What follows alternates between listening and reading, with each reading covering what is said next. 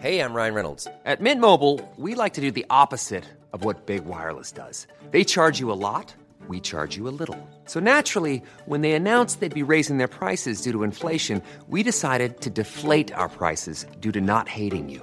That's right. We're cutting the price of Mint Unlimited from $30 a month to just $15 a month. Give it a try at mintmobile.com slash switch. $45 upfront for three months plus taxes and fees. Promo rate for new customers for limited time. Unlimited more than 40 gigabytes per month. Slows. Full terms at mintmobile.com.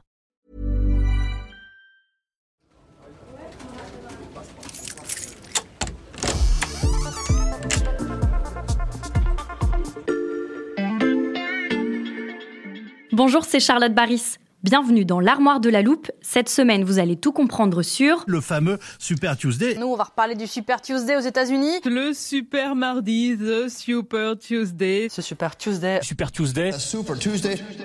le Super Tuesday. Pour ça, j'ai fait appel à Hélène Vissière, la correspondante de l'Express à Washington. Elle est déjà au bout du fil. Hello Hélène. Bonjour. Tuesday, ça signifie mardi en anglais. On parle donc d'un événement daté. Alors à quel moment il intervient ce Super Tuesday? Alors, c'est pas toujours la même date selon les élections, mais en général, c'est début mars. Et cette année, par exemple, ça va être le 5 mars. Mhm. Il se tient alors que la campagne présidentielle est en plein boom. Tous les quatre ans aux États-Unis, chaque État organise un vote pour les primaires pour désigner le candidat de chaque parti au présidentiel de novembre. Les primaires pour les deux partis, républicains et démocrates, sont étalées de janvier à juin pour permettre aux candidats de faire campagne dans les différents États. Mhm. Mais évidemment, les scrutins, les primaires les plus importantes sont au début, donc janvier, février, et bien sûr le Super Tuesday, qui est un peu le pic, une étape euh, primordiale dans ce marathon. Et donc Hélène, en quoi ce mardi est-il super? Il est super important.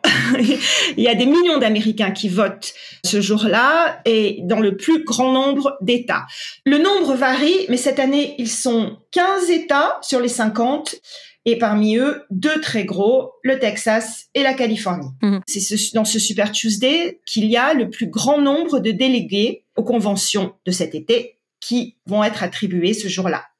Bref, à l'issue du Super Tuesday, on a en général une idée de qui vont être les deux candidats en lice en novembre. Et pourquoi on a mis en place ce Super Tuesday? Alors, pourquoi ça remonte en fait aux années 80 Les démocrates des États du Sud ont mis au point une stratégie pour empêcher les démocrates du Nord et de l'Est, qui devenaient plus nombreux et plus influents, de euh, nommer un candidat qui aurait été trop à gauche. Donc ils ont décidé de se rassembler, de voter le même jour, et ils ont avancé aussi la date du scrutin. Et puis, depuis, beaucoup d'États essaient de mettre leur primaire le plus tôt possible dans le circuit, de manière à avoir plus d'influence dans le processus de désignation. Hélène, tu as parlé de délégués, ça veut dire que les votants n'élisent pas directement leur candidat. Non, ce sont des élections indirectes. Le vote des électeurs, aussi bien républicains que démocrates, ils votent pour leur candidat préféré. Mais en fait, ce vote détermine un nombre de délégués par État qui vont se rendre ensuite à la convention de l'été et qui vont, lors de la convention, voter pour le candidat du parti. Ces délégués, ce sont des membres du parti, des activistes. Cette année, pour euh, donner un chiffre, il y a 2429 délégués républicains et presque 4000 pour les démocrates. Mhm. Et alors, pour compliquer le tout, il y a différentes règles d'allocation des délégués selon les partis. Les démocrates, c'est tout à la proportionnelle. Les républicains, il y a trois façons. Il y a des États où c'est le gagnant qui remporte tous les délégués, d'autres États où c'est à la proportionnelle, et d'autres encore où c'est un système hybride où il y a proportionnel et système majoritaire. Bref, lors du Super Tuesday, on a environ un tiers des délégués qui vont être attribués. On l'a compris, c'est en effet une date super importante. Tu as des exemples historiques de Super Tuesday qui ont déterminé la trajectoire d'une primaire? Bah oui, il n'y a pas si longtemps, en 2020, Joe Biden était donc candidat. Il avait perdu les premières primaires et donc euh, on le sentait complètement dans les choux. Puis il a gagné la Caroline du Sud à la surprise générale et quelques jours plus tard, il a remporté 10 États du Super Tuesday, y compris des États qu'il n'aurait jamais dû gagner. On pensait que ce serait Bernie Sanders qui était son rival, qui les gagnerait. Donc ça, c'est un exemple réussi, mais le Super Tuesday, il détermine pas toujours un vainqueur. En 2008, il y avait 24 États qui votaient ce jour-là, et Barack Obama et Hillary Clinton, qui étaient en lice, sont arrivés à égalité. Et qu'en est-il cette année? Alors, cette année, il y a beaucoup moins de suspense comparé au passé. Mhm. Chez les démocrates, comme euh, Joe Biden est le président sortant, il n'y a pas d'enjeu, il n'a pas de rival sérieux.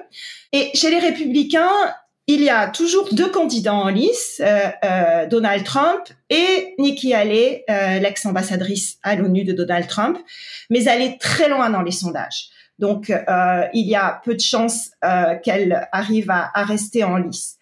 Mais même si Donald Trump gagne tous les États du Super Tuesday, techniquement, il va devoir encore attendre quelques scrutins pour avoir la majorité des délégués. Le Super Tuesday n'a jamais été aussi prévisible que celui de cette année, mais on scrutera quand même ses résultats avec attention.